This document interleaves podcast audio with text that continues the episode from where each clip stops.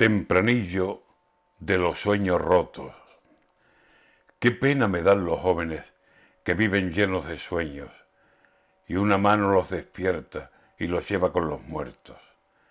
Quería ser policía y ahora es ya todo silencio. La rabia muerde paredes de incomprensión y de duelo y los jóvenes preguntan qué está pasando entre ellos.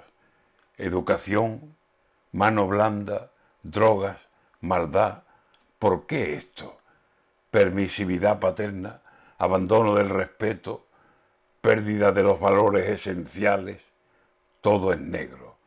Algo está pasando aquí. No es lo de siempre, que es nuevo. Y la calle, y más de noche, es un resumen del miedo. Y ante el duro panorama, pensémoslo, ¿qué hemos hecho? Y más, para remediarlo ¿Podremos llegar a tiempo?